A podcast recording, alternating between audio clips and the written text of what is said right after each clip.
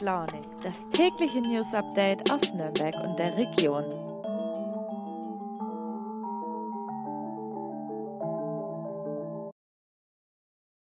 Hallo und guten Morgen. Heute ist Dienstag, der 16. November und wir starten wie immer früh und launig in diesen neuen Tag. Zumindest versuchen wir es, denn angesichts der Corona-Negativ-News kommt ja leider alles, aber keine gute Laune auf. Ich finde die Situation momentan schon sehr bedrückend und bin mir auch sicher, euch geht's ähnlich. Aber trotzdem, ignorieren kann man die Nachrichten leider auch nicht. Informiert zu bleiben ist in dieser Situation mal wieder wichtiger denn je. Und weil die Zeit in Früh und Launig aber begrenzt ist und wir uns auf einzelne Themen konzentrieren müssen, auch hier nochmal der Hinweis, dass ihr alle aktuellen Infos und Neuigkeiten auf nordbayern.de findet. Und jetzt schauen wir uns erstmal an, welche Themen uns in der heutigen Folge beschäftigen. Zum einen erfahren wir, wie kritisch die sich verschärfende Corona-Situation auf die Rettungsfahrdienste in der Region auswirkt. Wir blicken auf die Bundeskonferenz der jungen Liberalen, die am Wochenende in Erlangen stattgefunden hat. Und es geht um die Frage, wie es mit dem Nürnberger Christkindlesmarkt in diesem Jahr nun weitergeht. You are my, you are my hero. Mega, Wahnsinn, unfassbar. Äh, Dieter? Das findest du gut? Nee, nicht die Super Null. Das super Angebot hier ist doch mega. Das neue Google Pixel 6 ab nur einem Euro von Mobilcom Debitel. Mega Deal inklusive Google Bluetooth Kopfhörern. Jetzt sichern auf freenotdigital.de.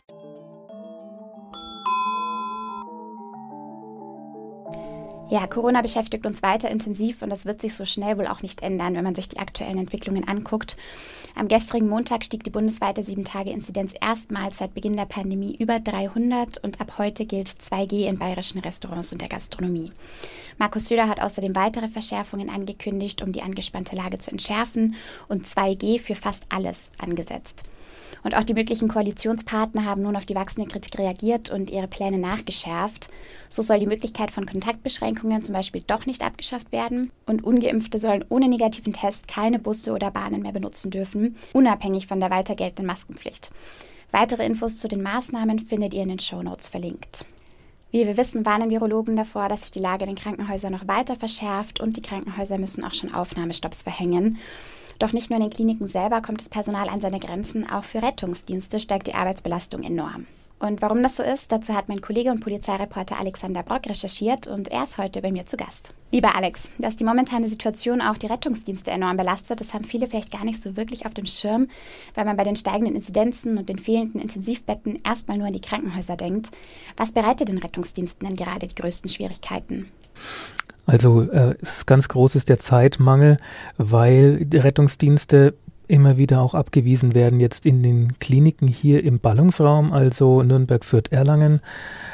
Das bedeutet, dass ähm, die Rettungsdienste mit ihren Patienten auch weitere Wege fahren müssen, teilweise bis weit ins Umland rein, Dinkelsbühl, ähm, oder Neustadt, Sulzbach-Rosenberg war auch schon dabei. Also sehr lange Fahrzeiten, die die Patienten dann auch in Kauf nehmen müssen.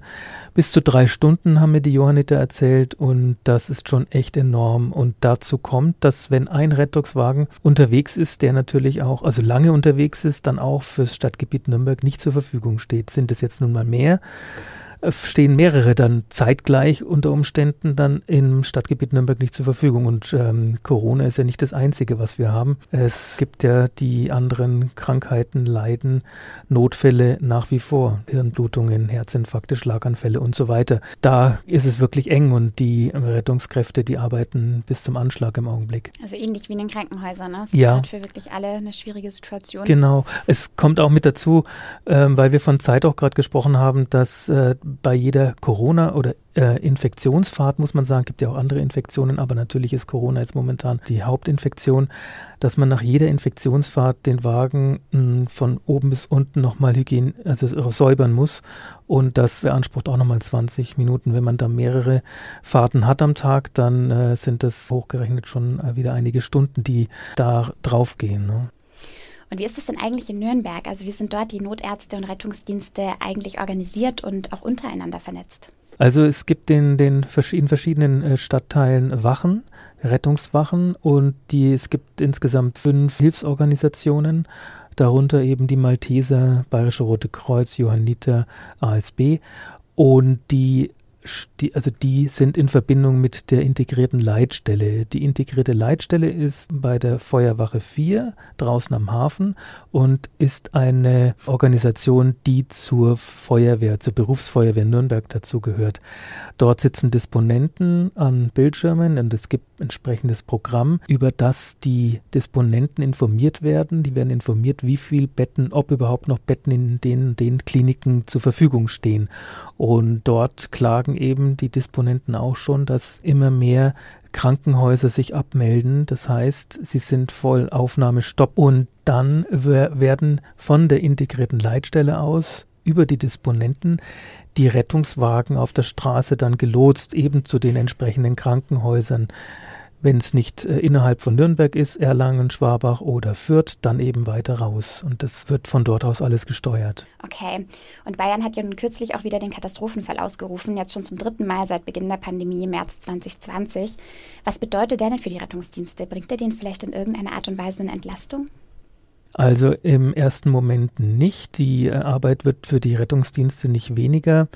Was durchaus ein bisschen entlastend sein kann, ist, dass die Organisation ein ärztlicher Dienst hat. Das heißt also für die Krankenhäuser die Bettensituation, die Lage im Blick hat und von dort aus dann die Aufnahmekapazitäten gesteuert werden. Also es ist ein struktureller Vorteil, der da passiert und durchaus vielleicht das eine oder andere strafft, aber im Endeffekt äh, wird es nicht, wahrscheinlich nicht allzu viel Entlastung geben. Was man auch dazu sagen muss, ist, dass der Staat jetzt dadurch auch die Möglichkeit hat, also jetzt der Katastrophenfall, alte Krankenhäuser oder Krankenhäuser, die schon länger nicht mehr in Betrieb sind, äh, wieder hochzufahren oder auch äh, Lazarette einzurichten, falls es denn wirklich mal nicht mehr reichen sollte.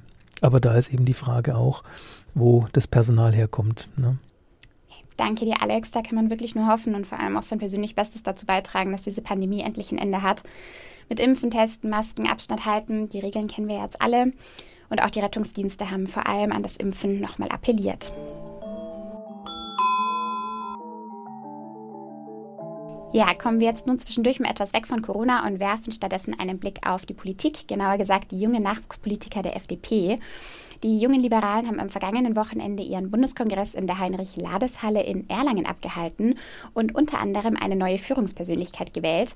Denn der bisherige Bundesvorsitzende, der 28-jährige Jens Teutrine, hat im September den Sprung in den Bundestag geschafft und ist somit nicht mehr zur Wahl angetreten.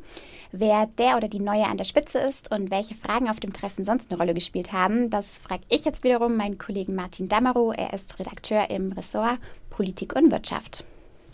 Lieber Martin, du warst am Wochenende ja in Erlangen vor Ort und hast den Kongress live mitverfolgt. Im Mittelpunkt stand da die Wahl der oder des neuen Vorsitzenden. Wie ist denn die Abstimmung ausgegangen? Wer ist neu an der Spitze der jungen Liberalen? Die Abstimmung ist sehr eindeutig ausgegangen. Das lag zum einen daran, dass es nur eine Bewerberin gab für die Nachfolge von Jens Teutrine, der dieses Amt ein Jahr lang innehatte.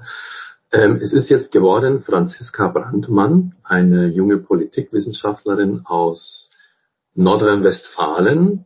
Äh, die hat aber doch ein sehr, sehr ordentliches Ergebnis eingefahren. Sie hat 92 Prozent aller abgegebenen Stimmen bekommen. Da kann man sich schon drauf ausruhen. Das ist schon ein ganz schöner Vertrauensvorschuss. Okay, und wie hast du Franziska Brandmann so persönlich erlebt? Wie war ihre Antrittsrede und welche Themen sind der neuen Vorsitzenden besonders wichtig?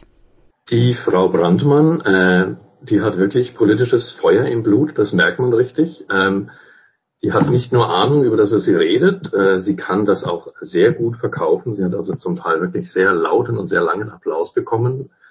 Dabei ist es jetzt nicht so eine, wie ich das bei manchen anderen Kongressen schon erlebt habe, die so Phrasen raustrischt und wartet, ob jemand klatscht. Nein, die hat eine echte Agenda, das merkt man auch. Sie kommt ja selber aus der Ecke, aus der die FDP jetzt sehr viele Wähler gewinnen konnte bei der letzten Bundestagswahl. Jung, am Beginn der Karriere, engagiert, so würde ich sie auch charakterisieren. Da ist sie auch speziell in ihrer Rede darauf eingegangen. Sie sagt, ja, ich weiß, die FDP, die gilt immer noch so bei vielen als die Partei der Besserverdiener und so.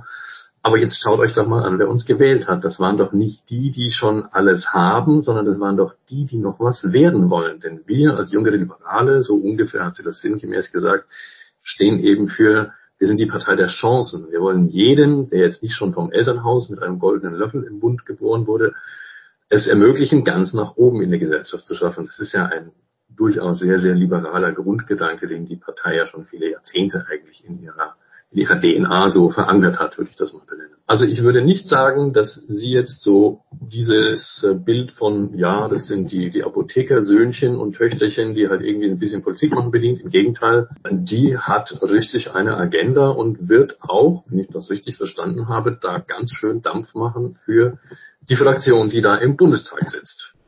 Ja, du hast es jetzt schon angesprochen, besonders bei den jungen Wählerinnen und Wählern hat die FDP bei der Bundestagswahl im September ja gepunktet.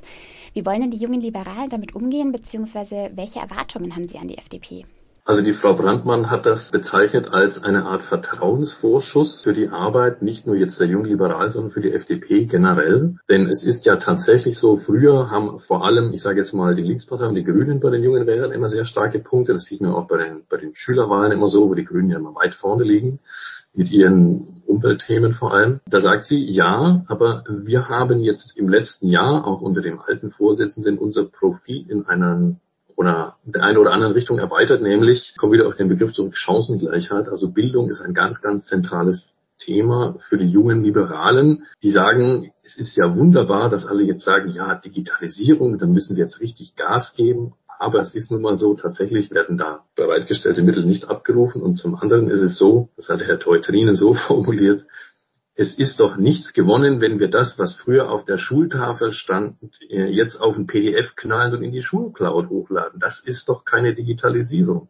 Ja? Da muss das Unterrichtskonzept von Grund auf neu gedacht werden fürs 21. Jahrhundert. Das würde ich jetzt so auch mal unterschreiben. Also einfach nur ein Whiteboard an die Wand hängen und sagen, jetzt digitalisiert mal schön euren Unterricht. Damit ist es ja nur wirklich nicht getan. Da muss ja noch wesentlich mehr passieren. Ja, und im Interview mit dir hat sie ja neben der Digitalisierung auch noch einen weiteren Punkt erwähnt, der besonders für junge Leute eine wichtige Rolle spielt, richtig? Also das ist der eine Bereich, äh, wo Frau Bandmann, glaube ich, auch schon einen Schwerpunkt drauflegen will. Das zweite, das hat sie in einem Interview auch nochmal explizit betont, ist das BAföG. Die jungen Liberalen wünschen sich ein elternunabhängiges BAföG, hat wieder eben damit zu tun, ne? die Reichen, die können sowieso studieren. Und für die Jungen wird es halt einfach immer schwieriger, weil man nebenher, man muss eine Wohnung mieten, man muss seinen Lebensunterhalt irgendwie bestreiten, man muss auch die eine oder andere Exkursion mal machen, das kostet auch mal ein paar hundert Euro, das kann schon mal wehtun, wenn man nur ein Studentenbudget hat. Also sie wollen ein elternunabhängiges BAföG, was es in Teilen der Vergangenheit schon mal gab, ist aber wieder abgeschafft. Ich denke, das sind schon Themen, äh, mit denen man junge Wählerinnen und Wähler wirklich ziehen kann. Das ist den jungen Liberalen da auch wirklich hoch anzurechnen. Die haben das so in den Wahlkampf mit reingetragen und sind sicherlich auch ein bisschen mit Schuld am Erfolg der FDP. Danke dir, Martin.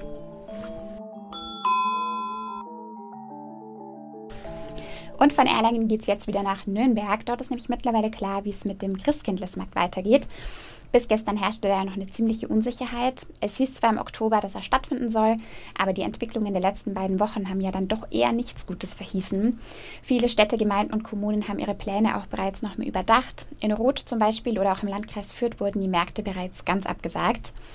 Aber für Nürnberg ist jetzt erstmal klar, der Christkindesmarkt wird nach der Pause in der Vorweihnachtszeit des letzten Jahres stattfinden. Allerdings natürlich mit Einschränkungen und nicht ganz so, wie wir ihn aus Vor-Corona-Jahren kennen. Unter anderem wurde die Anzahl der Buden reduziert. Statt 170 wird es in diesem Jahr nur 101 Bude auf dem Christkindlesmarkt in Nürnberg geben. Die Fläche dagegen wurde vergrößert. Das heißt, es gibt mehr Platz für weniger Buden und hat damit die Hoffnung, dass sich das Ganze ein bisschen entzerrt und man Menschenansammlungen vermeiden kann. Verteilt werden die Standpunkte auf den Hauptmarkt, den Lorenzerplatz, die Insel Schütt und den Jakobsplatz. Ja, zum Thema Eröffnungsprolog vom neuen Christkind, das ja jetzt erst vor zwei Wochen gekürt wurde. Es wird einen geben, allerdings ohne Veranstaltung dazu und Treffen mit dem Christkind werden generell nicht möglich sein. Und natürlich gilt auch hier, Hygienevorschriften und Corona-Regeln müssen eingehalten werden. Auf den vier Standpunkten wird auch eine Maskenpflicht im Freien gelten. Und wichtiger Punkt ist außerdem, dass für Ungeimpfte kein Glühwein ausgeschenkt werden soll. Also um die sieben geplanten Glühweinbuden werden sogenannte 2G-Bereiche festgelegt und die werden dann auch vor Ort kontrolliert. Außerdem ausschlaggebend ist die Anzahl der BesucherInnen. Das heißt, wenn die Gastrobereiche zu voll sind, dann werden auch Geimpfte und Genesene nicht mehr draufgelassen. Die Securities sollen dafür aufgestockt werden. Untertags sollen es 22 Personen sein, die die Einhaltung der Masken- und Abstandsregeln kontrollieren. Am Abend dann 12. Flas aber auch, und das hat auch Wirtschaftsreferent Michael Fraß nochmal betont, dass die Weihnachtsmärkte bundesweit natürlich auch immer noch abgesagt werden könnten. Aktuell plant man zwar mit der Durchführung des Christkindlesmarktes, aber sollte tatsächlich von der Regierung beschlossen werden, dass in ganz Deutschland die Weihnachtsmärkte doch verboten werden, dann muss und wird man sich dem natürlich auch in Nürnberg beugen müssen. Ja, und mit diesen Neuigkeiten verabschiede ich mich heute von euch und für diesen Dienstag. Habt einen schönen Tag und bleibt gesund. Ich hoffe, wir hören uns morgen wieder.